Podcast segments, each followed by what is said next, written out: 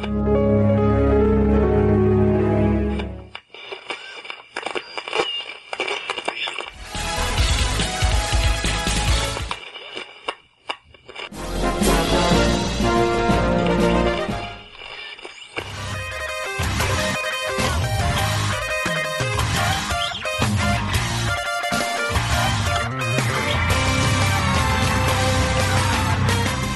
Salve, salve, amiguinhos da Love de todo o Japão! Estamos chegando para mais um podcast e eu sou o Tovar.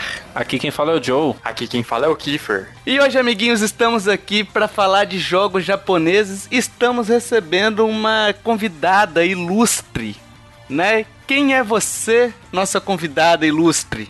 皆さんこんにちは伝説ゲームズのみよですどうぞよろしくお願いします Olha aí, ó, Kiefer. Entendi tudo. Traduz aí, Kiefer. Você que é japonês, vai Isso lá. aí é russo? Ela falou que ela é a Mil, né, do site Densetsu Games. Não foi isso, Mil? isso mesmo aí ó Viu? o Tovar tá melhor que você hein Kiffer Viu, Kiefer? Meu japonês não tá, não tá bom esse Aqui é Japão, meu irmão. Aqui é Japão. Eu só sei falar da Tebayo. Ó, Kiefer, Japão é o segundo país que mais escuta podcast, você sabia disso? Ah, é? É, ué, é o segundo país que mais escuta podcast. Qual que é a zoeira? Por quê? Não, é verdade, porra. Nossos ouvintes japoneses. É o que mais escuta o nosso podcast ou os podcasts em O geral? podcast. Ah, olha. É o nosso que interessa, garotão. A gente, a gente tem a nossa família aqui e tem mais É. dois, duas, três pessoas lá no Japão. Isso aí. Olha Isso aí. legal. Por isso que a Mil falou em japonês, mas se apresenta aí de, pro pessoal, Mil. Oi gente eu sou a Mil eu sou da Densetsu Games e vou participar aqui do podcast hoje então vamos lá Mil, o que, que é o site de vocês? Aliás, eu aprendi a pronunciar agora, peço desculpa, porque eu falo, sempre falei Densetsu. e agora você falando é Densetsu, né? isso é que o japonês ele não tem o, o, o E aberto né o, o nosso som de E não existe Não tem um tônico?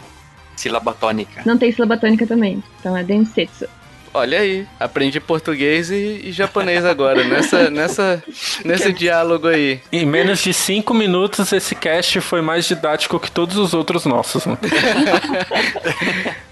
Mas e aí, é, o, o Densetsu a gente já indicou no, num cast aqui, né, Joe? A gente fez até uma indicação Uhum. conjunta aqui, né? Sim. Queria que a Mil falasse um pouquinho do site pro pessoal conhecer ela também, né? A, Densetsu surgiu com o objetivo de trazer mais informação, novidades, live, gameplay relacionados aos jogos japoneses, porque a gente viu que não Uhum. tinha nenhum site brasileiro que fosse focado só nisso, né? Então, Uhum. às vezes era muito difícil de encontrar informações a respeito de um jogo que nunca veio pra cá, por exemplo. Então a gente fala de todos esses jogos. Tem até os jogos mais desconhecidos japoneses que o pessoal nunca nem ouviu falar por aqui, a gente tem lá também. E vocês fizeram dois anos agora, né? E até tiveram sorteio de Persona 5, né? Do Isso. jogo Persona 5 pra PS4. O jogo favorito Parabéns. do Joe. Obrigada. É. Melhor jogo. Gente, o Joe caiu agora. Poxa, Joe. Caraca, sua internet tá ruim, né, Joe? Vou ter altas quedas hoje, então. Pior que vai mesmo, hein? Enfim, a gente, a gente conheceu a Mil também pelo podcast lá de tradução e dublagem, que a gente deve ter falado um monte de besteira, né? Mas a gente conheceu ela. A Mil, pra quem não sabe, ela é tradutora, né, Mil? Isso. De japonês pra português, português pra japonês, né? Enfim, é professora também, né, de japonês. Isso mesmo. Quem quiser, para quem quiser uma professora aí aprender a, a língua lá nipônica. É, e a gente resolveu discutir também, trazer um pouquinho mais dessa dessa etapa dos jogos que é importante, né, que é a tradução. E discutir um pouquinho sobre os jogos japoneses em geral. E aí a gente chegou numa discussão do seguinte: por que os jogos demoram a chegar ao ocidente? A gente falou um pouquinho nesse cast que eu citei agora, tradução e dublagem. Depois desse cast você pode ir lá escutar também, que tá muito legal. É, e eu queria que a Mil explicasse por que, por exemplo, jogos como Persona 5, co- que o Joe tanto gosta, né? Apesar daquelas heresias que ele sempre fala lá, que chega a dar um desgosto, um. um- Sabe aquele sentimento ruim no coração, aquele sentimento de ódio, não um sentimento natalino, é um sentimento de ódio mesmo, né? Caraca, chega a ódio. O cara vem e fala que Persona 5 é melhor do que, que, que Zelda, é como dizer que Maradona é melhor que Pelé. Ai, Como, como dizer que Just Dance é melhor que Odyssey, Mario não, Odyssey. não, não, isso aí já é passado do limite. Tem gente que fala que aquele Tokyo Mirror de. Como é que é o nome daquele jogo? Sessions, toque Melody Sessions. É melhor que Zelda, cara. Nossa, que jogo. Kiffer falou isso no bastidor. Eu não queria falar nada, não. Não, eu falei. Eu, eu não sou dedo duro. Eu não sou dedo duro, não sou o cara que gosta de acusar. Mas nesse caso eu tenho que falar que o, que o Kiffer falou isso. É, enfim, mas por que o, o, o Mil? Que Persona 5, Monster Hunter, é, o Fire Emblem também, recente do 3DS, aquele. Não sei que lá de Valente, agora me falta o nome, enfim. É, também demorou um pouquinho pra chegar. Eles lançam primeiro no Japão e depois tem um processo de tradução que leva um tempinho até chegar aos nossos consoles, né? Eu queria que você explicasse um pouquinho como é que é esse esse trâmite até sair lá do Japão e chegar até aqui. Ou de repente se tem algum jogo que vai ser adaptado daqui pra lá também, deve ser o mesmo processo, né? Sim. É, eu já participei da tradução de um jogo brasileiro. Eu tive que traduzir esse jogo pro japonês. Uhum. É, no caso foi o jogo da Cat Nigiri, chamado Necrosphere. Hum, legal. E, e assim, é, eu nunca tinha jogado o jogo, então eu tive que ver como é que era a história desse jogo, tive que acompanhar um pouco dos diálogos dos personagens para entender qual era o contexto daquilo ali, para depois eu começar a traduzir isso. E assim, é, eu já traduzi várias coisas e eu digo pra você que traduzir jogo acho que foi uma das coisas mais difíceis que eu já fiz, porque o- o- as palavras, o vocabulário é tudo muito específico. Uhum. Então, por exemplo, principalmente no caso desse que eu traduzi, é, eram palavras e termos que eu nunca tinha ouvido falar antes. Então, eu precisei fazer muita pesquisa.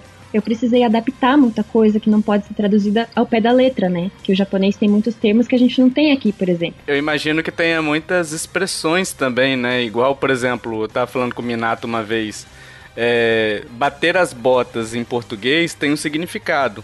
Mas se você for traduzir isso para um japonês, vai perder totalmente o significado. Ninguém vai, o cara vai imaginar alguém batendo bota mesmo, né? Não morrendo, né? Então deve ter Sim. muito disso também, né? Então, e o contrário também acontece, né? Tem muitas expressões em Sim, japonês que a gente não tem aqui. E quando a gente vai traduzir anime, mangá e tudo mais, a gente sofre um pouquinho para adaptar, porque não tem exatamente uma tradução, né? Aham. E o que acontece com os jogos é justamente isso. O, na verdade, assim, o primeiro passo nesse processo de localização de um jogo, que seria trazer, no caso ele, para fora do Japão, né? Tem muita gente que não sabe o que significa isso. Mas o primeiro passo ele leva em torno de uma a três semanas para acontecer, Uou. que seria jogar o jogo, entender o contexto desse material escrito para daí você começar a traduzir depois. Então só aí a gente já tem quase um mês. Nossa. E sim. depois disso, eles ainda têm que localizar esse texto. Então é aí que começa todo o processo de tradução. E vamos supor Persona 5, por exemplo. O Joe sabe bem, é um jogo que tem muito diálogo. Sim. Ele tem muito texto, é muita informação, muita coisa. Para você traduzir esse, um jogo desse, leva muito tempo. Então esse, esse processo pode levar até oito semanas para acontecer. E normalmente, quando eles vão fazer uma tradução tão grande, eles pegam mais de um tradutor. E aí, qual que é o problema de você pegar mais de um tradutor? Pessoas traduzem de formas é diferentes. Exato. Sim. Então, por exemplo, o Tovar pode traduzir uma frase de um jeito, eu traduzir do outro, o Kiefer de outro, e na hora que o pessoal vai fazer a revisão, eles têm que adaptar isso aí para que fique tudo do mesmo estilo. Nossa. Uhum. Então, eles têm que jogar o jogo, traduzir o jogo, revisar o jogo, mandar para os desenvolvedores implementarem esse documento todo dentro do jogo, para depois fazerem um outro teste para corrigir bugs. Enfim, é um processo muito grande. E por isso que ele demora. E eu imagino que um processo de dublagem também seja tão complexo quanto, né? Porque você vai ter um texto e vai ter, além do texto, você tem ainda a interpretação, né? Por exemplo, eu tava jogando o jogo do PS4 o- do Cavaleiro Zodíaco, que tem a, a dublagem original, e você percebe que o Seiya, por exemplo, pra falar, ele não é tão fluido igual no anime, né? Ele sempre fala, é, tipo assim, vamos lá, temos que salvar a! Uhum. Sabe, que é é uma, é uma entonação muito do japonês, sabe? Falar as, as palavras meio corridinhas assim, sabe? Mais pausadinho, né? Mais pausadinha, exatamente.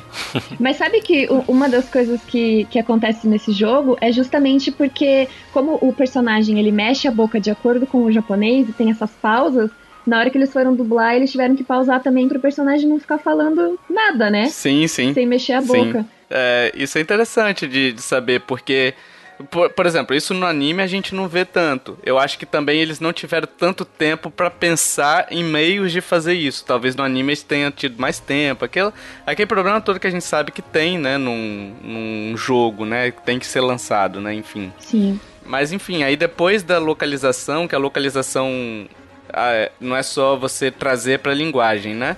Ela também é trazer, por exemplo, um Yu- um Yu-Gi-Oh! a vida. Que é você trazer trejeitos, você trazer é, gírias locais, né? Sim, você tem que adaptar tudo. Ô, Tovar, Oi. é, você queria falar é, Yu Yu Hakusho, não é Yu-Gi-Oh! não, né? Ah, Yu Yu Hakusho, exatamente. Ah, sim, sim. Obrigado. Eu estranhei porque a dublagem de Yu-Gi-Oh! é uma dublagem normal, só de É Yu Yu Yu, Hakusho. cara. Yu Yu Yu Yu. É, tudo Yu. Tá tranquilo. É tudo Naruto. Tudo Naruto. Naruto de carta, Naruto de demônio, tudo Naruto. Naruto do demônio. Naruto de demônio. Mas vai lá, o, o Mil. Então, uma coisa que acontece também nesse período de localização, que dura até oito semanas, que não tinha falado, é, por exemplo, da dublagem que o Tovar falou. Muitos jogos, eles fazem também a sincronia labial, né? Então, por exemplo, uma coisa que tá acontecendo com Kingdom Hearts 3 agora é que eles não estão conseguindo implementar para os jogadores ocidentais para jogarem em japonês. Porque eles têm que fazer a, a, a movimentação do lábio de acordo com a fala, né? E não tá cabendo Uhum. dentro do CD do jogo, porque é muito conteúdo. Então isso também acontece. Às vezes eles têm que mexer todo o, a face do personagem para poder adaptar também para o idioma que eles estão dublando, né? E aí vai mais tempo ainda, porque é mais tempo de desenvolvimento, de programação e tudo mais. No, no caso de o primeiro Xenoblade, dá pra perceber que a dublagem em inglês deles tá feito bem certinho, mas aí provavelmente deve ter uma dublagem a original em japonesa, que aí vai estar com as falas conforme o japonês, né? Então, provavelmente eles fizeram essa adaptação de Mas esse também, o que? Na dublagem do, do Xenoblade, eles fazem um negócio muito ó, você vai lá, entendeu? Ele pronuncia muito as sílabas, tudo certinho, né? Então. É, é- existe uma dublagem, ela é feita no Xenoblade, mas não sei. Me incomoda um pouquinho essa, essa corretude na, na pronúncia, entendeu? Porque, Hum, sim, por sim. exemplo, a gente conversando aqui é uma coisa. Aham. A gente não fica falando, ó, você vai lá também? Sim, eu vou. É, pelo poder da Monado. Puf, entendeu? Sem contar que eles ficam repetindo o nome toda hora, né? É, é, sim. É, então, não são todos os jogos, né, que adaptam 100%, também porque é muito difícil, é um processo muito demorado. E caro, né? Um Também. processo caro. E aí, um processo que já leva quatro meses e meio no mínimo, vai levar muito mais tempo pra acontecer, né? E aí depois você ainda tem a, a- o processo do. Beleza, entregou a programação, você ainda tem um processo de avaliação daquela, daquela programação, né? Se tá, se tá corretinho, se as falas estão sincronizadas mesmo, né? Seria um controle de qualidade deles, né? Isso. E aí vai lá, mais cinco a oito semanas. Ou seja, já tem uns dois meses aí. Uou! E aí, depois que eles fazem todo esse teste, verificam os erros e mandam de volta para que eles façam correção, eles ainda têm que ter a aprovação final, onde a equipe interna mesmo vai testar esse jogo de novo, vai ler todo o script, vai, enfim, revirar ele ali para ver se não tem nada de errado, para daí finalmente ele ser enviado para fabricação, que daí seria a confecção da caixa, da impressão e o envio do material mesmo. E a caixa também tem esse trabalho de tradução, né? Porque você vai ter que. Você, às vezes, um texto em japonês que usa duas frases ou du- dois símbolos, eu não sei qual que é o nome que dá pra aquele. É isso, deve ser isso aí. ideogramas, vai. É, o desenho, sabe? Nossa. Nossa. Mil, Mil, eu tenho uma dúvida. Ah, eu sei que o Resident Evil 2 Remake, ele tá 82, 80% pronto. Ele lança no janeiro do ano que vem. Aí eles vão lançar com todas as linguagens disponíveis. Nesse processo em que tá lançando o jogo, e aí tem equipe de traduções para vários idiomas. Isso que eu imagino, não é? Por, por, exemplo, dentro da Capcom tem essas equipes ou eles contratam equipes que fazem esse trabalho em outros países e tal? Normalmente eles contratam, né? Se a desenvolvedora disse que ela vai lançar o jogo mundialmente naquela data, então durante o processo de desenvolvimento do jogo ela já está fazendo isso. Ela já está traduzindo. Porque ela precisa lançar esse jogo em todas as línguas que ela prometeu. É, Geralmente, por exemplo, a Warner, a Warner, que faz os Batmans da vida, ela contrata vários estúdios de dublagem que pelos, pelos países fazem aquele contrato de sigilo, né? Uhum. Que, que eles vão receber uma cópia do jogo. E aí eles fazem a dublagem, fazem a tradução toda, né? E aí só manda, só manda pra Warner Bros. pra poder juntar dentro do, do programa final, entendeu? Aham. Uhum. Isso. Mas assim, pode ser que seja feito também interno, nada impede deles contratarem uma equipe interna, dependendo do tamanho do jogo, do sigilo que eles querem dar, entendeu? Isso. Sim. Tanto é que vira e mexe a Nintendo tem aí vaga para tradução, né? já vi várias é. vezes. Então depende muito do projeto, né? Vai variar um pouco. Mas é basicamente isso. Por isso que demora. E aí o pessoal reclama, mas a gente não entende como que é realmente, né? Qual que é a dificuldade para traduzir um jogo, é muito complicado. Alguns reclamam, outros jogam, acham que a história é completamente diferente, né, Joe? Mais ou menos né? isso. Mais a gente citou isso. pouco o proletariado fantasy do Joe aqui, Mas então não vou nem assim, citar mais. Esse negócio de acham que é um pouco diferente. O Joe jogou uma versão japonesa do Final Fantasy VII que ele achou que era uma luta pelo proletariado. entendeu? Que, que ele ia é. trabalhar numa fábrica. Tem. Vou deixar o link do, do Stories de um podcast de novo, né? Dessa história que o Joe conta o dia que ele jogou proletaria o, o Final Fantasy no em japonês. Vale muito a pena vocês ouvirem lá. É, é engraçado. É, eu acho que é, até a questão que a gente estava comentando é, para falar é o que a gente falou acho no outro cast que a gente falou de traduções é o quanto que compensa traduzir um jogo para uma língua natal, né? A gente, por exemplo, citando Persona 5, que é um jogo recente. É, uhum. Porque compensa você trazer ele para o português? Será que compensa uma língua que não é muito fácil de traduzir, né? Que o pessoal a gente até questionou, mas o pessoal é, que não sabe inglês, né? O brasileiro que não sabe inglês e quiser aprender, quiser entrar na, na franquia Persona, vai ter esse impedimento da língua, né? Mas por outro, por, por outro lado, a empresa uma, compensa para ela fazer essa tradução, né? Porque às vezes vai gastar mais tempo, mais dinheiro e nem tanta uhum. gente assim vai comprar o jogo, né? Então é bom a Mil estar tá explicando essa, essa questão dos passos, né? De, do, dos processos da, da tradução, para o pessoal entender que nem sempre é ah, traduzir, aí de repente nasce um filho ali, tra... tudo traduzido do, no português, né? Não é tão simples assim, né? Senão toda a empresa faria, né? E é até engraçado isso que. É, esse assunto, porque assim, é, há muito tempo atrás, acho que faz aí o que? Quase 10 anos, se duvidar. É, a Atlus teve um, um, alguns problemas por causa disso, né? De localização uhum. de jogos, por demorar muito para trazer os jogos para cá. E ela mesma chegou a fazer um artigo no site oficial dela falando sobre isso para que o pessoal entendesse que o processo não é fácil. Mas assim, claro, né? Isso não, não chegou a tanta gente assim, mas mas é bem importante que o pessoal saiba. Nem que não seja fácil, é que na verdade é muito caro, né, você trazer. E aí você tem que analisar é, aquilo que a gente até falou no cast lá, né? Persona 5 demorou para trazer porque provavelmente ele estava analisando se o custo envolvido nessa tradução a gente uhum. seria recompensado com as vendas aqui no Ocidente, né? Sim. Chegou um momento que eles falaram bem assim, não, vai compensar.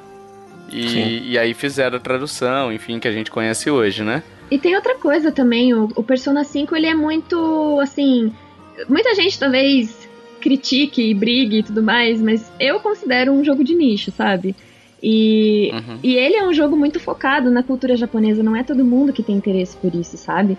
Então, Exatamente. eles tiveram que pensar em tudo isso antes também. Porque uhum. eles iam lançar Persona 5 aqui, mas vamos combinar que nem todo mundo que joga gosta desse tipo de história, desse universo. Pelo menos quem curte jogo japonês é um público muito pequeno, comparado com a quantidade de gente que joga videogame. Uhum. É verdade. Uhum.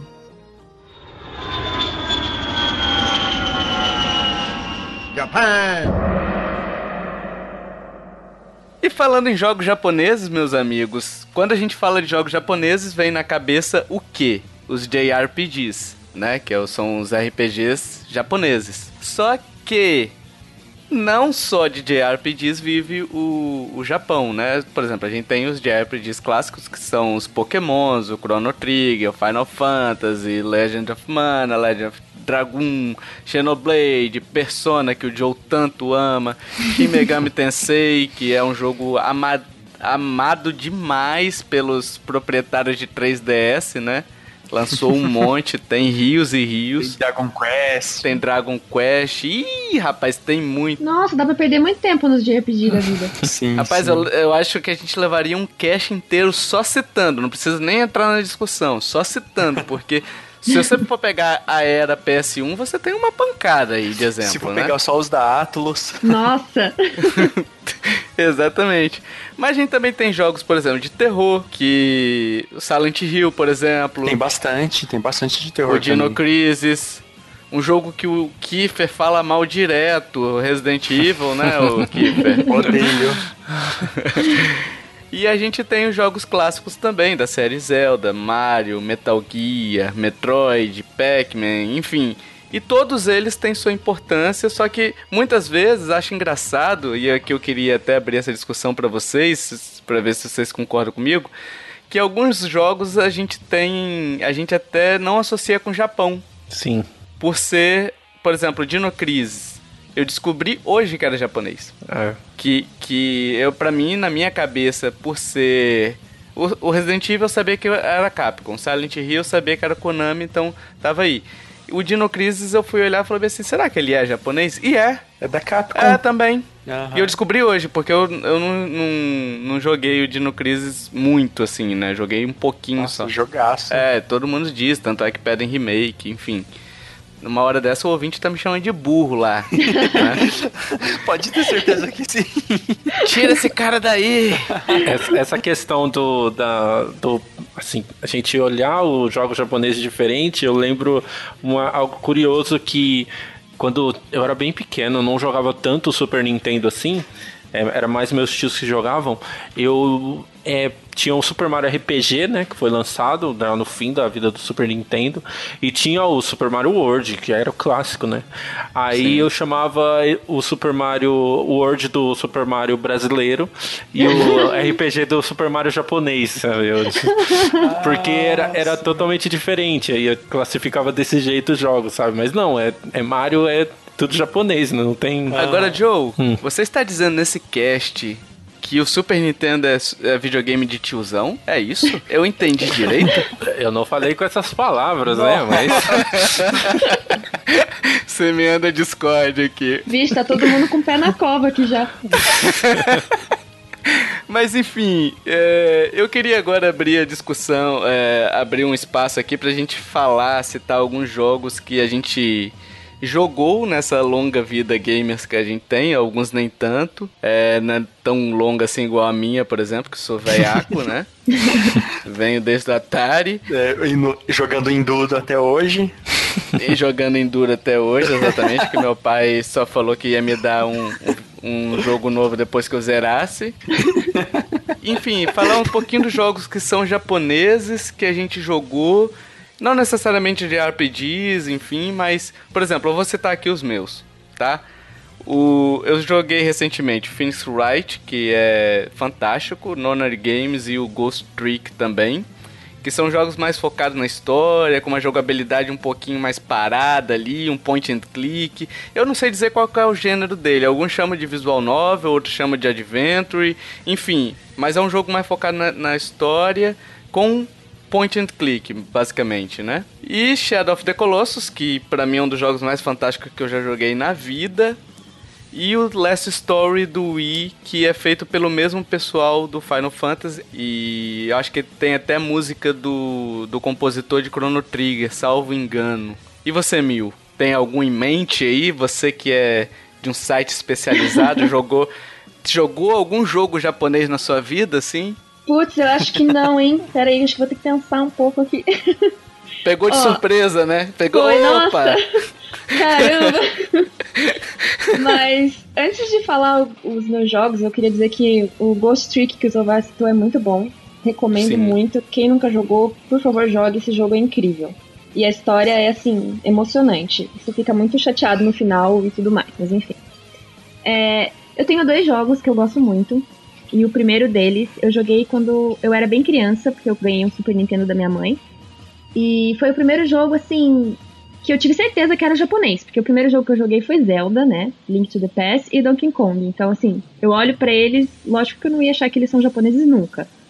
E aí, um dia a gente foi na locadora e encontrou um jogo chamado Kiki Kai Kai. Não sei se vocês já ouviram falar. Nunca Mas- ouvi falar. O Kiki Kai Kai? É, conhece, Kiffer? Nossa.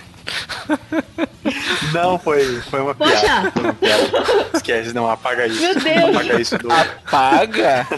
Jamais. Apaga isso pra eu não passar vergonha depois do samurai.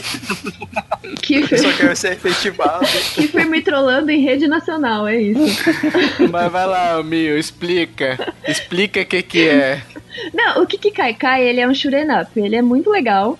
E é uma menininha, que ela é uma, samurai, uma samurai não, uma menininha de templo mesmo, uma sacerdotisa. E aí você joga com ela e vai enfrentando vários yokais da cultura japonesa. Então é um jogo, assim, que ele traz muitos elementos da- da- do folclore japonês. E por isso que eu acho ele muito legal. Então pra quem gosta Acho- de cultura japonesa e tudo mais, acho que vale a pena. Eu achei que você jogava com o Neymar. Bem melhor a piada, vai. Hum, ah, putz! Hein? Cai, cai, hein? Meu Deus! Tá difícil hoje, hein? Essa, essa foi boa. Gente, boa noite! Durmam bem! É, vai lá. Foi bom enquanto durou. Meu Deus.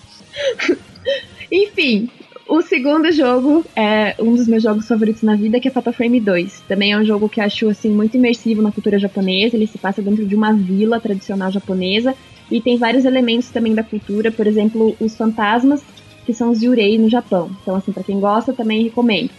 Outro jogo que eu gosto muito, Pop and Twimby, que é do Super Nintendo, de navinha, muito legal, e óbvio Harvest Moon. Olha Lindo, aí, maravilhoso. Kiffer. Kiffer, o senhor da Praça é Nossa. Diga. diga seus joguinhos japoneses aí que você tem jogado ultimamente ou que tem jogado na vida, que tenha marcado sua vida de alguma forma. Olha, que marcou a minha vida. Eu vou falar de um jogo. Esse jogo, cara, é o melhor jogo que eu joguei ano passado e, sinceramente, superou Breath of the Wild. Meu Deus. É o Tokyo Mirage Session. Oi, Kiffer. Oi. Kiffer. Tokyo Mirage Session é melhor Alguém que tá Zelda escutando o Kiffer? Ele caiu! Caiu. Ele foi passear com o Neymar. Joe, vai você, Meu Joe. Deus. Vai, Ó, continua na sua heresia, garotinho.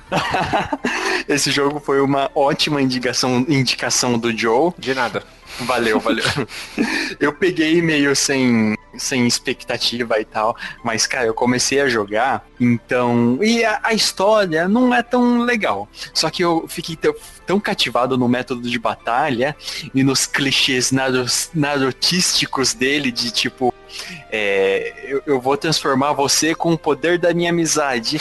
Nossa, eu achei tão, tão legal isso que esse jogo me marcou, me marcou muito. O próximo, é, tem outros e tal, mas um que eu joguei bastante também é o Parasite Eve. Ó, fantástico, hein? Nossa, um- joguei ele tem uns... Jogava bastante na infância, aí eu peguei de novo em emulador tem uns dois anos e peguei também, muito bom. Esse é um da É. ópera, não é? Que. Não sei se. Isso, Não é isso? isso. Ah, é Eve, fantástico. a Eve. Isso. Aham, tem o, as mitocôndrias e tal, é muito bom. Ah, Legend of Dragoon, também, que é um dos meus RPG, JRPGs preferidos da vida. E eu posso citar também o Okami, Olha. esse esse joguinho é puro amor, puro amorzinho por esse jogo. tem outros também, os clássicos, mas eu cito esses. E Joe, meu amigo, Eu. cite seus joguinhos, é, seu joguinho, né? Bom, em primeiro lugar, Persona 5, né? Só para citar, só para ele não se sentir traído. Mas Segundo lugar, é... Persona 5. é, o meu, o meu caso curioso é que eu já falei aqui várias vezes, é que eu sou um. Eu gosto de videogame há muito tempo, só que eu jogo mesmo frequentemente há pouco tempo, assim, né? Um uhum. que me uhum. marcou na infância foi o Final Fantasy VII, né? Principalmente quando eu joguei sabendo da história real que realmente era, né? é, mas, é, mas eu falo mesmo é, jogos com essa cara japonesa, sabe? Essa, essa questão diferente, né? Tipo Final Fantasy VII, Tales of Vesperia, né? Que vai ter agora o, o, o remake dele. É, são uhum. jogos assim que você saía um pouquinho daquele mundinho dos jogos que você estava mais habituado para ir jogar algo mais é, às vezes mais né? bobo, mas muito mais disruptivo, né? Muito mais explode a cabeça, assim, que você, nossa, velho, Sim. isso existe mesmo, sabe? Então, é, é esses jogos e atualmente, né, o que eu indico muito para as pessoas, além de Persona 5, que para mim é um dos melhores de RPGs que eu já joguei, é Nier Automata é um dos jogos assim espetacular em todos os sentidos, né, de trilha sonora, de história, jogabilidade, elementos de RPG. É, é um jogo que do começo ao fim você fica preso aos personagens, né? E ele tem, para quem jogou, não vou dar spoiler, mas para quem jogou sabe que ele tem uma história é, diferente. Ele não segue a, a mesma coisa que os outros jogos, uma sequência assim iguais aos outros jogos, né? Então eu recomendo muito. É um jogo assim que me marcou de, de você ficar aquela friozinho na barriga, sabe? No final, Sim. aquela aquele nó na garganta, né? De Legal de querer chorar, né? E é, é mais. E chorou? Mais. Não, não cheguei a chorar. não, né? não ah, cheguei tá. a chorar. É porque Entendi. os jogos japoneses eles têm um final meio não é tão marcante assim, assim. O final não é tão importante, né? E um outro jogo que eu indico é o Bravely Default, né, que ele tem toda uma questão do, do Final Fantasy e tal, né? Mas foi um jogo assim que eu joguei no 3DS e, e que a questão mesmo do RPG, né? Você olha ali, tá na raiz do RPG, né? Aquela coisa do de você grindar, de classes, de você ter que combinar classes da party e tal. É um jogo também que me marcou muito numa época assim que foi muito muito difícil para mim e o jogo me ajudou muito em muitas coisas. É, é, é igual o que Fer falou, alguns clichês assim que eles falam com você de uma forma totalmente diferente, né? Então são alguns dos jogos que me marcaram aí. O, o Joe falou desse negócio de, de se emocionar com a história e tudo mais. Eu não sei se vocês têm essa impressão mas eu sinto muito isso com dorama e acabo sentindo um pouco com jogos japoneses também. Parece que sempre tem aquela coisa da lição de moral, sabe? Sim. Uhum. Sempre tem alguma coisa que vai pegar bem lá no fundo da sua alma e vai fazer você se sentir um lixo, assim, e depois você se sente bem. É, e a, a questão eu nem sei é, entrar nessa questão, nem sei se a Mil sabe disso. Ela morou no Japão, mas eu não sei se ela sabe se é algo da cultura japonesa, sabe? Porque nos animes você vê muito isso, né? A questão da superação, a questão do, ah, ok, eu já sei que o protagonista vai vencer no final, e às vezes ele, ele pode até ser totalmente clichê, mas a forma como isso acontece e, a lição que passa, mesmo sendo bobo assim, você, opa, eu nunca tinha pensado por esse Sim. lado, sabe? Aí, e, e não assim, essas coisas, tanto de jogos quanto a questão dos animes, eu vejo que é muito a expressão do japonês, né? A, a questão dele querer mostrar além do que ele é, né? Um, um dos, das, das obras japonesas, não, são, não é jogos, mas uma das obras japonesas que eu mais gosto é One Piece, né? E você olhar uhum. a profundidade que tem a obra é uma coisa incrível. Aí você olha pro criador, pro, pro Oda, que, que criou o One Piece, e o cara é um, é um bobalhão, sabe? Tipo, só brinca essa, só faz zoeira com tudo, assim. E às vezes ele se expressar desenhando, fazendo o que ele gosta, é, é é um jeito que ele conseguiu é, mostrar quem realmente ele é, né? Não é aquilo, não é aquela visão superficial que a gente tem, sabe? Uhum. Ele se ele mostra mesmo na obra que ele faz. Eu acho que tem muito a ver com jogos também essa questão. Uhum. Né? O próprio Death Note, por exemplo, para citar outra obra que você falou aí, também tem um questionamento, né? Que tipo, o que, que você faria? Eu, pelo menos, me sim, senti assim. Sim. Se você tivesse Death Note, você agiria igual Light? Ou você, sei lá, você não faria nada, você entregaria pro demônio de novo e vida que segue, não, não quero isso, entendeu? É, é sempre esse sempre tem essa, essa lição de moral que a Mio falou. E isso é bacana também. Nos jogos. Mas a, até no... o Persona 5 do Joe, novamente, também tem muito isso, né? Não, uhum. não dando muito spoiler assim, mas tipo, você basicamente é o justiceiro e você tem que ver se você. Assim, isso. eles discutem muito isso se é certo ou errado o que eles estão fazendo. Apesar de sim. ter muita coisa ruim acontecendo, sabe? Até que ponto você tem que se envolver ou não. Sim, sim. É a questão até que ponto você vai para acreditar naquilo que realmente você prega, sabe? Não a questão de você só falar da boca para fora, mas você realmente mostrar que aquilo que você acredita é realmente o certo para você, sabe? Então sim. eu acho que trazer esses sim. questionamentos, toda essa. É, agora, por exemplo, eu tô jogando Nino Kuni. É um jogo assim que a, a história, para ter uma ideia, como a, não sei quem, quem não conhece, é um garoto que perdeu o reino dele e agora ele quer juntar o reino de todo mundo. É, uma, é um conto de fadas, assim, sabe? Essa ah. é a história. Se você se prender nessa história, você. Ah, é um filme da Disney isso aí, né? Não é um, um jogo. Mas a, a, grande teor de Ninokuni, Ninokuni ou Ninokuni, né? Não pode falar errado com a pessoa que manja do japonês aqui. Né? Então eu vou falar é, os, dos dois jeitos. E, e assim, o Tovar, você Ainda pega a parte. Dos que, dois. Não, você pega a parte que tiver certo e você vai colocando onde eu falei, beleza? A grande questão do, do jogo não é, é esse plot principal, é cada diálogo né? Cada diálogo sim, sim. que você lê, cada coisa que você vê, a história de cada personagem secundário, você vê Sim. que, meu, olha o tão profundo que é isso, né? Que não é uma coisa tão simples. Então, o nosso preconceito de ver o plot principal do jogo, ele acaba ensinando que não, não é só isso, né? É, é a questão mesmo todo de um. envolve muita coisa, não é simples assim, ah, você juntar todos os reinos. É, isso é, é incrível, como eu vejo com, eu vejo com muita frequência né, em produções japonesas, jogos, animes e tal. Dentro, dentro desse tema, Mil, eu percebo que a, a gente entrando nos aspectos mais culturais e sociais assim. Uh, o japonês ele tem aquele negócio de eles são eles pensam muito na comunidade.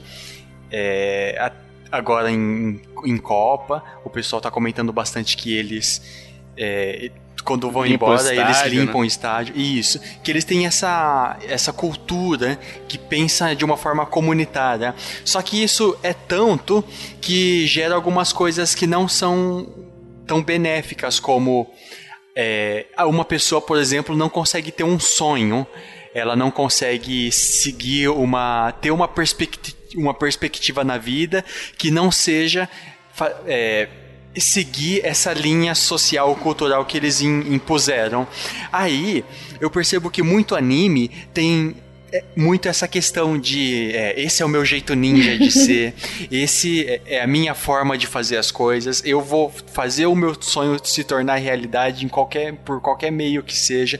Muitos animes têm isso, essa questão de superação, e eles têm isso justamente por causa dessa questão sociocultural do Japão, Olha, durante o tempo que eu morei lá, falando bem a verdade assim para você, eu não senti isso, sabe? Essa questão assim, essa pressão uhum tão grande pra cima dele, sabe? Mas eu não sei te dizer se tem, se, se, é por causa disso ou não, porque realmente eu não senti essa pressão quando eu tava lá. Eu acho que é mais uma, uma licença literária mesmo, né? Uma lição de moral. É, eu acho que sim. Eu acho que é mais. É mais tipo assim, você. Você transpor as regras da sociedade, porque eles vivem essa regra na sociedade, né? Você, você por exemplo, não pode pelo que eu li, assim, você não pode comer na rua porque aquilo pode, sei lá, cair farelo na rua, trazer pragas, enfim, não sei se é essa a justificativa, mas eu sei que eles são muito limpos na rua, no trato, então às vezes é muito uhum. a questão deles estarem acostumados com esse tipo de coisa. É, por exemplo, aqui a gente. Eu não saio matando na rua. Porque existe uma regra que eu sigo. Ainda bem, né? Entendeu? Mas, tipo, não tem ninguém que fica no meu ouvido o tempo todinho. Não pode matar, não pode matar, não Sim. pode matar, entendeu? Acho que é muito já costume dele. É isso que eu e quero assim, dizer. É, é bem isso que o Tovar falou, porque eles já, desde criancinha, eles são ensinados que tem que ser feito desse jeito, sabe?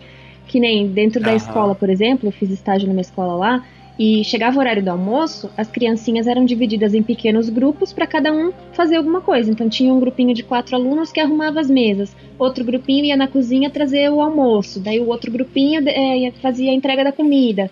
E assim ia, sabe?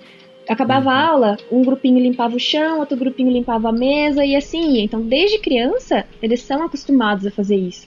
E eles, Sim. assim, pelo menos o que eu senti quando eu tava lá, é que eles meio que aprenderam assim e eles não acham errado isso. Então eles continuam mantendo esse comportamento, vamos dizer. Você não pode fumar na rua, você não pode derrubar é, lixo no chão, você paga multa, não sei o quê. E é uma coisa que funciona, sabe? Então... É um país fantástico. Meu Deus Sim. do céu.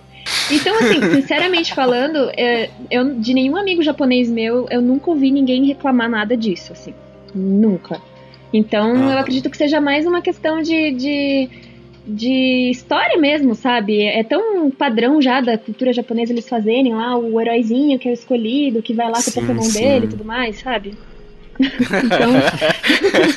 que, que, supera seus é, limites. Que... E o pessoal gosta disso, querendo ou não, faz sucesso, ele se identifica com o personagem, né?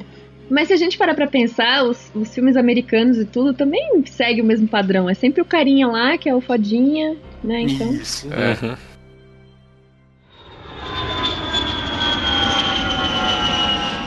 Japan! Aproveitando o gancho do bloco anterior, finalização dele, né? Uh, eu queria até puxar um assunto com vocês aqui que é o seguinte: características que os jogos japoneses têm. A gente acabou de falar de umas, né? Da lição de moral, enfim. É, não chega nem ser lição, às vezes é mostrar um, um, uma moral, né? Porque lição parece muito tipo, você tá fazendo errado, né? Mas enfim. E a gente também tem algumas características, algumas boas, outras ruins, né? E, por exemplo, uma ruim que eu vejo aqui é a estereotipação de personagem. Isso eles fazem muito pra lá. Né? Por exemplo, a, uhum. as mulheres são sempre muito. É, como é que eu posso dizer? Ou elas são muito perfeitinhas, né? Aquele negócio, sabe? De. de, de... como é que é, Tovar? Não sei. A Tovarina tá Sabe? Não, não, não tô indo com Tovarina, não, que não vai ter, não. É... que eu aprendi um termo até recentemente, o Joe falando da, da Marina lá do, do Splatoon, né? O waifu, waifu, que eu li que vem do. O waifu pra mim é aquele, aquele doce lá. Também acho. Também acho. Bolacha. Mas enfim, tem, esse, tem esses conceitos, né, da, da mulher ser perfeitinha, aquele negócio todo, né? Enfim, eu acho eles muito estereotipados. Colegiais também, os otakus também, nossa. É... Enfim, o que, que vocês acham desse tema? Ah, é, é estranho pra gente, pelo menos pra nós ocidentais, porque a gente tá numa cultura que tá evitando muito o machismo. Aí isso meio que torna as mulheres mais submissas ainda. Só que lá eles já têm essa imagem de, de mulher submissa e de homem que tem que estar tá no comando. É uma sociedade machista, né? A, a sociedade japonesa é machista e eles não escondem isso, né? Até no jeito de andar na rua, os casais, né? Tem todo um roteiro de, de comportamento que eles seguem. eles têm que andar com dois metros de diferença. Um, dois é... metros. E a mulher é sempre atrás, não é? Nossa, olha é, frente. Tipo assim, isso tá mudando, sabe? Uhum. Tem muitos casais hoje em dia que não são assim, mas tem bastante ainda é ruim porque chega essas obras aqui pro ocidente, a gente a gente estranha, por exemplo, de ver uma uma Samus waifu no Other M, toda meiguinha que depende do, de um monte de homem aí e outros só um monte de homem que tem que estar tá lá porque ela não é capaz de fazer as coisas sozinha e tal. É legal que eles quiseram tornar ela mais humana, só que não tornaram ela humana, tornaram ela uma. Não, virou uma novela, né? O ADM, só você gosta dele. Isso, isso. Eu gosto da jogabilidade. falando, falando de mulher aqui, já vamos fazer um paralelo aqui, porque também tem muita é, erotização da mulher, né? É, principalmente nos jogos japoneses, tem mulher lutando de biquíni. Tem, tem um jogo, eu tava falando com, com a Mi hoje, com o Kiefer no, no chat. Tem um jogo que é você controlar uma calcinha. Gente, eu nunca vi isso. Eu preciso ver. não, faz, não faz sentido. Nenhum, isso. cara, nenhum. E aí, tipo assim, você pega lá, tem um jogo de, de vôlei. Não sei se era vôlei antigamente, não sei, que que botava as meninas de, de biquíni, e aí quando elas pulavam no chão, o peito fazia um, uma bola, sabe? Enfim. Ah, sim. Então, eles têm muito disso. Né? O próprio baioneta que o Kiefer ama, né? É uma. Eu é gosto uma... da jogabilidade. ah, tá, é, é, é. Mas enfim, o que que. Você, por exemplo, Mio, como, como menina nesse podcast, o que, que você vê nesse mundo dos games, principalmente nos jogos japoneses? Isso daí é uma tendência que vai ficar muito tempo? Tá diminuindo? Como é que você tá vendo essa. No Japão, eu acho que ainda vai muito tempo, hein? Porque tá aumentando cada dia mais, né? Não tá diminuindo. então, o japonês gosta muito desse tipo de jogo. Tem até um jogo que eu tava comentando hoje mais cedo que se chama Bullet Girls Fantasia. E, tipo, esse jogo é um RPG onde você controla uhum. umas menininhas e cada vez que essas menininhas apanham, um pedaço da armadura delas quebra. Só que ele quebra de verdade, até chegar no momento onde a menina fica pelada literalmente. E você vai jogando RPG com a menina sem roupa. E Sim. durante a TGS do ano passado, a empresa que tá fazendo o jogo, ela chegou a fazer até um lugar onde você podia tirar foto com, com os personagens do jogo, sabe? Caramba! E foi todo um, um, Fizeram muito marketing em cima disso. E assim, eu lembro que até o slogan do jogo dizia assim: o que você vai escolher? Você vai preferir deixar as meninas sem roupa ou vai protegê-las? Uma coisa do tipo, sabe? Caraca, que bizarro. Então, né? eles incentivam isso, parece. Eu não sei, posso estar falando bobagem aqui, mas. Ou porque vende também, né? Porque às vezes não é nem incentivo, às vezes é o que vende, né? E tipo, o dinheiro fala mais alto do que moral em muita sociedade, né?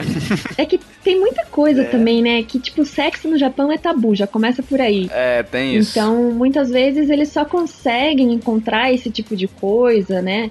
em jogos, em anime, mangá, enfim, nesse tipo de, de produto, de conteúdo. Então é complicado, mas eu não vejo isso diminuir, não. Um exemplo é, de, dessa questão que eu, eu também acho que não está diminuindo, eles só estão aproveitando que, que vende, né? Então fazendo o jogo mesmo, é que você tem o próprio Nier Automata, né, que eu citei antes, que é a heroína 2B, que é uma baita heroína, ela é autossuficiente, né? Ela, ela é a heroína do jogo. E tem um troféu que você tem que ficar com a câmera posicionada olhando a bunda dela. Ai, meu Deus. Nossa. Exatamente. Você ela platinou, uma... Joe? Tem uma parte não, tem uma parte da escada, tem uma parte na escada que dá para você mexer a câmera. Aí você posiciona de um jeito que ela usa uma saia, né? Você posiciona de um jeito que dê para ver a bunda dela e o, o produtor do jogo, o Yokotaro, ele fez a bunda perfeitamente. Não é igual Meu a Peach no Smash, que é um preto, um buraco negro lá na, na, debaixo da saia dela. Caraca, Joe, você ficou vendo isso também? Não, eu li a matéria, né? não, não, do Smash, é do Vamos Smash. lá ver se ele platinou o jogo, gente. Vai lá na PSN ver. Deixa eu ver aqui. Vamos dar exposed. Não, não vou nem falar o nome do troféu pra ninguém ficar bem. É só ver se você platinou. Mas é uma coisa bizarra, assim, que você fala, meu, que que é isso, sabe? E acusa. Aí, aí tipo, é, o nome do troféu do Nier é What Are You Doing? O que você está fazendo? O que você está tipo assim. fazendo, assim. sim. É. E no Yakuza também tem isso. No Yakuza tem um, um, local lá que você vai. Eu, eu só fiz pelo troféu, bem, então assim. Tá? É, você ah, vai no sim, lugar lá, sim. aí tipo tem os negócios para você ver vídeo pornô. E é igual a Mil falou, é, a, o sexo lá é um tabu, sabe? Porque você vai lá pra ver o vídeo pornô, aí você não consegue, aí você tem que achar umas cartinhas que é da, das atrizes pornôs. Aí você acha uma cartinha, vai lá, aí vê o vídeo. Aí você vai ver o vídeo, tipo, é uma menina de biquíni só, sei lá, e uma bexiga. É, é isso o vídeo. Isso é errado em uhum. tantas maneiras. Sim. Sim. E aí, tipo, o nome do troféu é, tipo, traduzindo é, a, é, isso foi só pelo troféu, alguma coisa assim, sabe? Então, eles hum. brincam com isso, né? Um assunto sério, Sim. eles brincam e tiram sarro desse tipo de coisa, entendeu? Então, por isso que eu acho que é mais eles estão aproveitando essa onda, né? E para vender mais e, e deixar isso. É, escondido, meio que escondido e meio como uns, uns easter eggs nos jogos, assim, né? É, mas isso nesses dois, né? Porque o que tem de jogo que mostra mais do que deveria. Sim, mas se você for pensar, esses dois, o, o, o, Nier agora chegou a 2 milhões de cópias vendidas aqui no Ocidente. É, no mundo inteiro, né? Mas ele, ele vendeu muito no Ocidente. O Yakuza tá vindo tudo remasterizado, vai vir tudo para cá. Então são jogos que estão fazendo sucesso. Então você imagina, Sim. esses jogos grandes vindo pro Ocidente, que é um lugar que não tem tanto muito esse exagero, né? Então você imagina, ele, ainda assim, nesses jogos tem esse tipo de coisa, né? Você imagina em, nos jogos que ficam só por lá, né? É, eu ia falar que a impressão que eu tenho é que, tipo, parece que para jogos que eles pretendem lançar fora do Japão, eles adaptam, entendeu? Aí por isso que eles diminuem a quantidade uhum. de, de pornografia, entre aspas, que eles vão colocar nesses jogos. Porque os uhum. jogos que saem lá no Japão, gente, que a gente escreve na DEM de vez em quando, é cada coisa bizarra. E são coisas que vendem muito lá, que fazem muito sucesso, que a galera daqui não tem nem ideia que existe. Tem um VR lá no Japão que é um VR só pra você ficar vendo a menina na sua frente e ficar fazendo coisas com ela. Não, e o pior, sabe o que, que é? É que isso não é uma exclusividade de um estilo de jogo, enfim, um, é, qualquer tipo de jogo. Porque, por exemplo, a, a Mil adora um jogo chamado Fatal Frame 5. né, Mil? Oh. e ele tem lançado pro Wii U. Nossa, ela fala o dia inteiro dele. É, é até chato, assim, sabe? Mas ele tem também esse negócio, né, Mil? De, de as duas meninas ali juntas e dançando. Dançando. É, dançando é o quê? De camiseta molhada. Então, é que assim, o jogo se passa numa floresta. E essa floresta é basicamente uma floresta onde acontecem muitas mortes, muitos suicídios e tal. E sempre que chove, você fica mais suscetível a encontrar fantasmas e você fica mais fraca. E toda vez que chove, a roupa da menina fica extremamente molhada, no nível em que chega a ficar transparente, sabe? Aí, ó. E como que a roupa fica transparente? E, e daí, assim, é, tem uma cena onde você pode tirar foto das meninas deitadas numa cama, dormindo e tal. Tem uns troços bizarros, assim. Ah, e também tem esse lance que o Joe falou de calcinha. Fatal Frame tem isso desde o começo. Se você fizer a movimentação certa com a câmera, você consegue ver a calcinha da menina também. É... Tem erotização masculina, assim? Não, né? É pouco, né? Acho que o DMC tem mais, né? O Devil May Cry, né? Do, do Dante, no caso. Ele erotiza um pouco mais. É. Mas mesmo assim tem mais feminina também, né? Sempre tem, né? Gente, sinceramente falando, eu fico um pouco triste, viu? Como mulher, assim, não sei se é bobagem da minha cabeça, mas eu não gosto muito disso, não. Não, é horrível, acho que. Hoje a gente vive uma coisa mais machista em jogos, né? E aí você vê jogos tão bons assim, igual Nier Automata e Yakuza, né? Que são jogos muito bons, tendo essa essa questão, mesmo meio que escondido, mas tem essa questão ainda, é meio, é meio triste mesmo, meio bad. E aí eu queria, aproveitando o assunto é, personagens masculinos, é, a gente entrou numa discussão hoje que eu achei interessante trazer para esse cast também, porque muita gente fala assim. É, ah, os personagens masculinos dos jogos japoneses, jogos, animes, enfim, têm traços femininos, né? Inclusive, por exemplo, o Kiefer tava falando que Goku é dublado por mulher no Japão. Nossa, que voz horrível. O na a voz do Naruto também, que horrível. O Luffy do One Piece é, é também, ó. Aí, ó. Morgana do P5 também. Isso, Morgana, o Chopper, que é o mesmo. Olha aí. Mesmo, mas aí, mas aí eu gosto, eu não sei vocês, mas Não, eu não, gosto. mas aí a Mio tava explicando, explicando o motivo e eu queria que ela explicasse porque é muito interessante essa, essa explicação dela porque tem um contexto, né? Não é simplesmente para deixar um visual mais bonito, porque a mulher tem um visual mais bonito que o homem naturalmente, né? Vocês que estão dizendo. Mas eu queria que, que a Mil explicasse por que, que tem esses traços lá. Então, não, não é muito a ver com a voz, no caso, né? Das dublagens. Não. Aí é meio que aleatório mesmo. Mas é que nem eu tinha hum. falado mais cedo, tipo, aqui no Brasil também são dublados por mulher, se a gente for ver. O Naruto e o Gohan, eles são dublados por uma mulher, por exemplo, né? Sim, então, sim. meio que depende, assim. Mas, enfim, é, eu acho que esse, o fato dos personagens em jogos, anime e tal, terem um pouco dessa aparência mais afeminada, vamos dizer, entre muitas aspas, é porque o, o homem japonês, ele é muito, muito, muito, muito vaidoso. Então, eles fazem a unha, eles fazem a sobrancelha, eles depilam, eles passam maquiagem. Então, assim, é, é super normal você tá andando na rua e você ver isso acontecendo. Pelo menos onde eu morei, e hora que era interior onde eu morava os alunos da minha faculdade, da minha sala, eles iam com a unha pintada, tipo, não colorida e tal, mas passava base na unha, cortadinha, bonitinha, é, não tinha pelo na perna, fazia sobrancelha, o cabelo sempre arrumado. E era muito comum os meus amigos virarem para mim e falarem que ficavam, tipo, 30, 40 minutos no banheiro antes de sair arrumando o cabelo, passando pomada e Nossa. tal. Então, assim, eles são muito vaidosos. E acho que isso acaba é, se, sendo retratado um pouco nos jogos dessa forma. é muito comum, tipo, pelo menos eu não tenho esse problema porque eu já tô acostumada, mas é muito comum a gente pegar brasileiro ou ocidentais falando que japonês é tudo igual, né? Então, tipo. que eles são muito parecidos. Então você imagina um japonês, um homem que usa maquiagem, que se arruma e tudo mais, ele vai ficar muito mais parecido com uma mulher, né? Nesse caso, é. tipo, pros ocidentais. Ele não vai conseguir ver muita diferença porque os traços vão estar mais parecidos. Então acho que é mais ou menos por aí. Eu achei interessantíssima essa, essa explicação, porque na hora eu falei com ela, eu não sabia disso, né? E falei com a Mil, no caso. E tem aquela coisa também de que o japonês, por si só, ele já é muito mais sentimental, né? É. Então ele, ele é retratado muito dessa forma nos jogos e tal. Então o pessoal daqui, quando vê isso, eles acabam achando um pouco estranho, né? E, e o cabelo deles, ô Mil? Ah. É, é diferente? Igual que a gente vê nos, nos animes. Você tá querendo usar seda, algum tipo de, de shampoo que. Não, eu tô de boa com o meu cabelo. Não, mas explica aí, Mil. Então, não é um Goku da vida, né? Mas assim, ele tem todos os tipos possíveis e imagináveis de pomadas.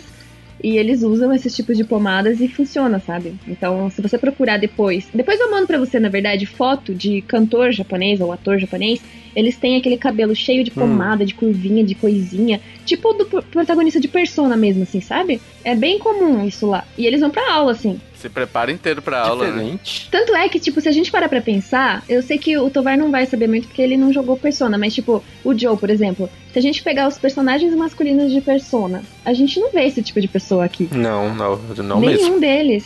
E, tipo, lá no Japão isso é muito comum. Tanto na roupa, quanto no cabelo e tudo mais. E é, e é estranho, né, o que a gente falou. É, uns caras dessa forma ser machista ao mesmo tempo, ser meio que não entende né, muita coisa, né? né? Não faz muito sentido, mas é muito, mais a questão cultural, né? Do conservadorismo e, a, e essa Sim. coisa toda, né? E isso tá mudando hoje em dia também, né? O pessoal mais da nossa época, assim, da nossa idade, até mais novo, eles estão melhorando. Eles já não são mais assim conheci muitos, então eu posso dizer que pelo menos a galera da minha faculdade, da minha idade, assim, não tinha esses trejeitos machistas, sabe? Claro, eu não conheço a fundo todo mundo, mas era diferente. Um outro, um outro, uma outra característica que eu vejo bastante assim nos jogos japoneses, a gente já até citou lá no início do cast, é o excesso de diálogos, né? Então eles têm Nossa. diálogos muito longos às vezes para poder falar que o tempo tá bonito né? Às vezes conta a história, não, eu vim andando, aí encontrei fulano e tal e tudo mais, aí eu falei, olha que tempo bonito. Aí tipo, aí foi 10 linhas de 10 caixas de diálogo, né? Mas é uma coisa deles mesmo, né? Eles gostam de contar a história mesmo, né? Eu acho que isso acaba deixando mais imersivo também, né? Ah, depende, né? Depende da paciência que você tem. Ah, sim, claro, mas. Mas é que, Kiffer, quando você encontra alguém na rua também, se você for perguntar pra pessoa algo, você vai às vezes ficar meia hora conversando com ela à toa, entendeu? Então, tipo, é desnecessário em termos de jogo, mas também é uma, uma realidade, digamos assim, né? Não chega a ser realidade, mas, enfim. É, é um saco, pra, pra mim é um saco. entendeu? Que eu fico, chega uma hora lá que eu falo, tá, tá, tá, tá, não era esse cara que eu tinha que falar, era o outro, né? Aí eu fico apertando desesperadamente, sabe? E quando você tá apertando, e quando você tá apertando o botão e acabou, e aí inicia de novo. O mesmo diálogo. Nossa, fica apertando rápido e não que percebe. você entra em né? desespero, né? bicho. Não, não, de novo não. Mas eu acho que isso, pelo menos, pelo menos para mim, faz com que eu me apegue mais à história e aos personagens, sabe? Porque acaba sendo uma coisa um pouco mais realista, eu acho. Pelo menos, por exemplo, Persona. Eu tô falando muito de Persona hoje, né, gente? Desculpa, mas. Tipo, Aí, Persona. Persona tem muito diálogo, ah, muito diálogo falar. mesmo, assim. Chega horas que é insuportável porque você não consegue nem salvar o jogo. Mas, por outro lado, eu acho muito legal, porque você acaba sabendo de milhões de coisas a mais da história, sabe? Que outros jogos acabam não mostrando. Uhum. Mas aí você tem que dar é, uma história também, um background legal pro NPC, né? Não pode ser o NPC do tempo, né? Tá calor ah, aqui, sim. né? Entendeu? Sim, claro. Por isso que Persona é bom, entendeu? Persona tem tudo isso. Aí, ó. Joe agora eh, escorreu uma. Vocês não estão vendo, ouvinte. Mas o Joe escorreu uma lágrima ali. Tamanha cara de pau desse menino. Joe Opini. Finalmente alguém que me entende nesse cast, viu? Finalmente. Aí, ó. é, a gente tem algumas curiosidades, né? Por exemplo, a presença de criaturas do flo do do folclore japonês, né?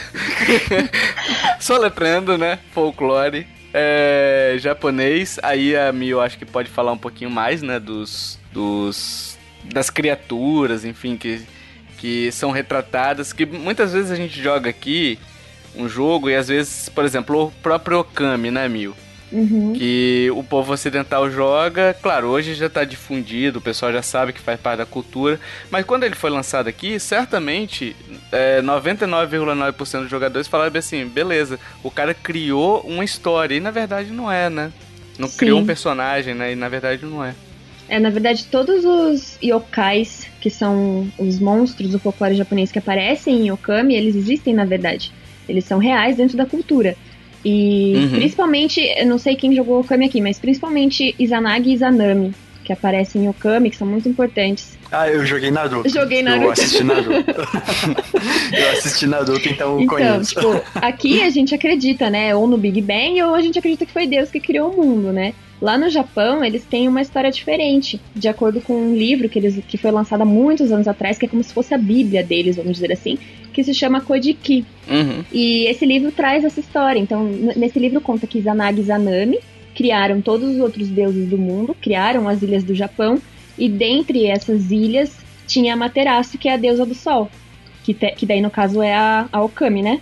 Uhum. É aquele, ou aquele fogo sem fim do, do Itachi, do Sasuke, né? Isso. É, daí tem o Tsukuyomi, tem o Susanoo, que também tem vários animes e tudo mais. Tudo isso aí faz parte da, da cultura. É, isso a gente. É, eu acho legal você ver também o Nioh. O Nioh é um jogo assim, nossa senhora, uma homenagem para para a cultura japonesa, né? De tanta referência que tem, tantos monstros assim do, do, do folclore japonês, toda a cultura, né? E isso a gente quase não vê aqui no Brasil, né? A, a, jogos assim que representem a cultura mesmo, folclore, esse tipo de coisa. Pô, mas nosso folclore é chato, velho. Ah, eu, eu, eu pode ser chato o folclore, mas eu acho que é um universo muito grande assim para que podem ser explorado, explorado pelos jogos, sabe? Questão histórica assim. Você vai lutar lutar contra o Saci Pererê. Passou a, a rasteira já era, cara. Não, mas não precisa. Não precisa ser. Passou a rasteira. Meu Deus. Não, mas eu tô vai, o nosso folclore ele é da hora. Sim, Você não é ouve rico. Mundo Freak? É. tem um tem um bicho no folclore que é um que tem um olho na barriga. Não, não, todas as culturas têm sua têm sua história. Eu tô zoando aqui, pelo amor de Deus, né? Não levem Tovar hater. Cultura lixo. Mas continue Continue, Joe, por favor. O Kiffer te interrompeu aí, mó, mó, mó sem educação. Sorry.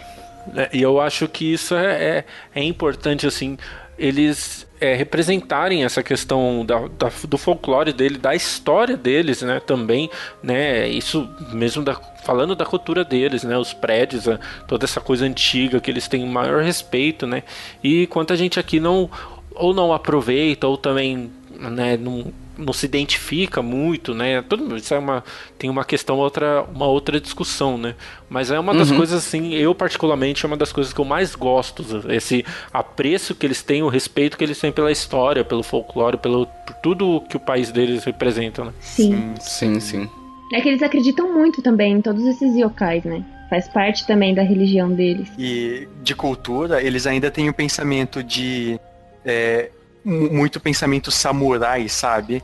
Eles têm um pensamento que remete aos pensamentos antigos, às, às normas antigas.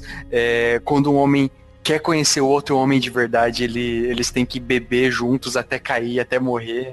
Tem, Isso, tem é verdade, é verdade. Uhum. É verdade.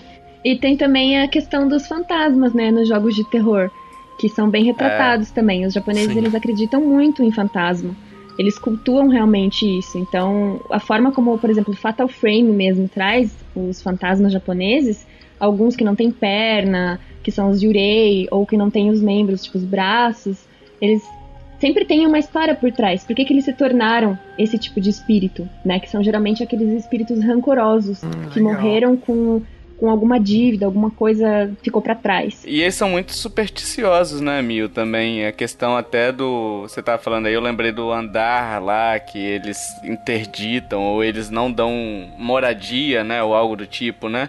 Então Isso. eles têm muito essa questão espiritual neles ali. Os próprios, eu acho que é Shimigami, né? Que são retratados no, no Death Note também são muito presentes ali. Não sei se é todo o Japão, mas eu sei que tem uma parte do Japão que, que acredita nessa, nesses, nesses demônios, digamos assim, né? Sim. E uma coisa que você falou disso de andar, é, para você ter uma ideia, as imobiliárias elas colocam apartamentos mais baratos se for um imóvel onde alguém morreu. Porque ninguém quer alugar esse tipo de lugar. Olha! Então, se você vê um imóvel lá no Japão que o preço dele tá muito bom, pode ter certeza que alguém morreu ali. Foi assassinado. E que tá assombrado. É, justamente. E é verdade, porque o pessoal não aluga. Nossa.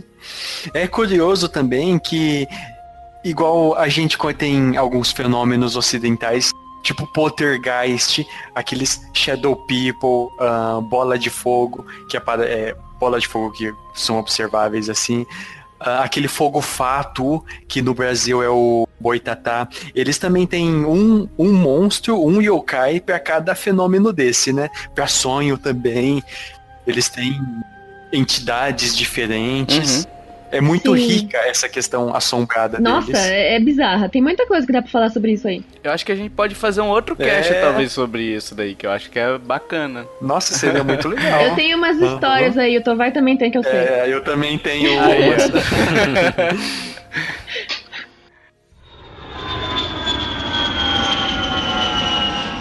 Japan! Enfim, pessoal, chegamos no final desse cast. Uh, eu queria deixar o espaço aberto para Mil fazer a indicação nossa. Eu vou falar de um joguinho que eu estou extremamente viciada, e não é Persona 5, mas é um jogo muito, muito, muito bom. Eu sei que talvez ele não agrade a todos, porque ele é um jogo de história, narrativa e tudo mais, meio interativo assim, mas é um jogo incrível, com personagens maravilhosos e que você se cativa, você se prende e você chora e você surta, enfim. Joguem Detroit Become Human, por favor. Joguem para conversar comigo sobre isso, porque esse jogo é incrível. Não está sendo tão valorizado quanto deveria. estou muito chateada, então por favor, joguem. É lindo, gente. PS4zão, né? Saiu recentemente. Joe isso. jogou lá na BGS até, ele falou bem Sim. a pacas desse jogo, né? Enfim. Tá aí dada a indicação, então. Joguem Detroit e converse com a Mil. É essa a indicação, né? Isso aí, gente, por favor, quero amiguinhos que jogam Detroit. Aí, ó.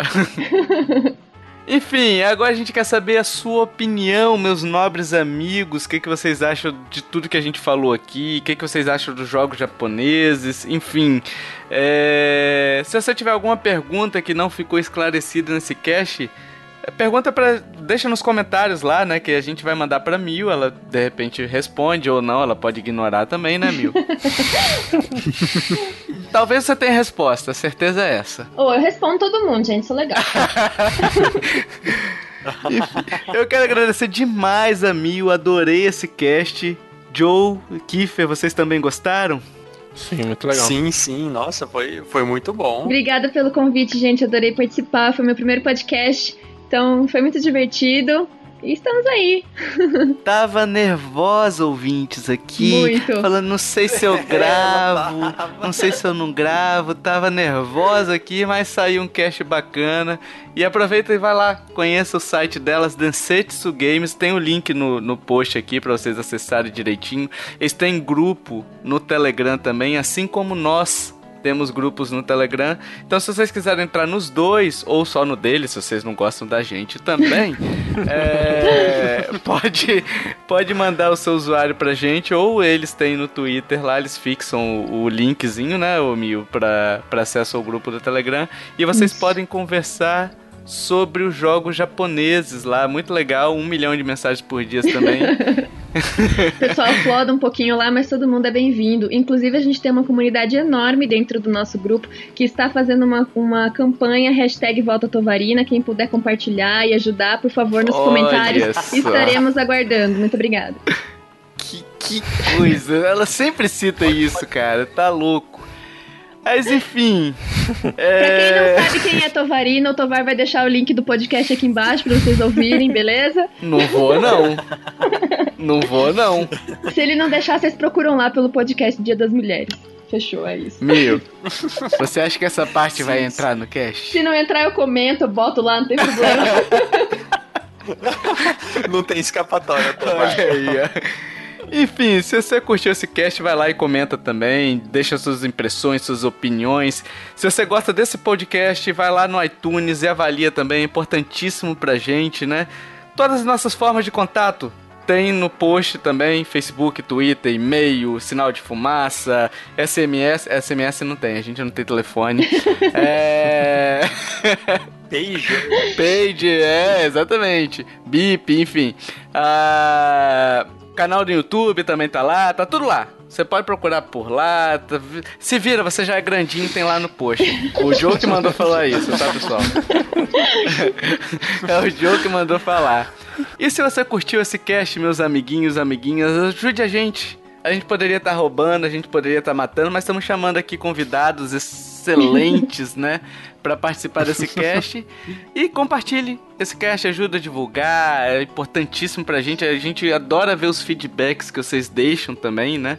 É, compartilhando. Sim. Olha, gostei daquele podcast ali. Tem o Joe, ele é maluquinho, ele gosta de Persona 5. é, ele é doido e tal. O pessoal diz isso, Joe, sabia? Ah, claro. É, enfim, deixa isso daí se você acha que o Joe é maluquinho também. Se você acha que a Milk, por ter citado só Persona 5 nesse cast, merece, merece também ser um puxão de orelha, deixa lá também. Que eu acho que ela, a gente chamou ela pra falar de outra coisa. Ela falou só de Persona 5. Gente, é eu tô jogando, eu tô muito no hype, desculpa. Brincadeira, amigo. É, brigadão de novo pela participação, seja sempre bem-vindo. A gente vai fazer outros casts com Vossa Excelência aqui, tá? Yay, obrigado pelo Já convite, tá gente. intimada. Dito isso, meus amiguinhos, minhas amiguinhas, meus coleguinhos, coleguinhas, é, vovozinhos, vovozinhas, todo mundo, até o próximo podcast. Valeu, tchau, tchau. Falou. Tchau, tchau, pessoal. Tchau.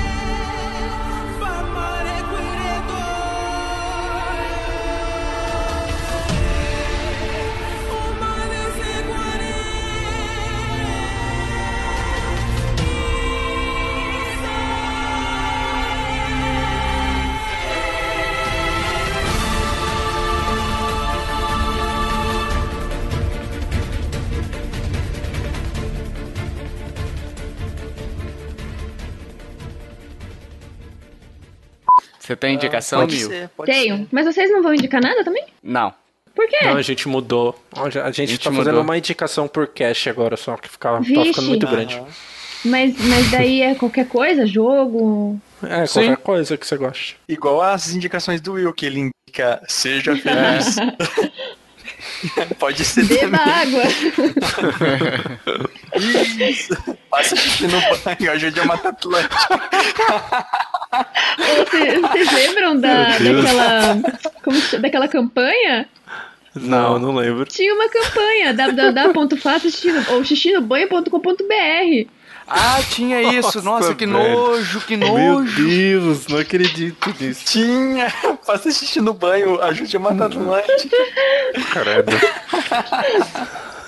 Vocês nu- nunca viram Não. isso? Gente, eu, claro que sim. Nossa, mano. Eu, é, é que vocês são mais do, de capital, né? Eu que sou do interior. Porque você faz xixi no Tinha ralo. bastante essa propaganda. Vai dizer que tinha um troféu pra isso no ralo eu também. nunca. Meu Deus, teu fel, faça xixi no ralo. Não, troféu indo pelo ralo. Nossa! Foi só pelo teu Foi só pelo troféu.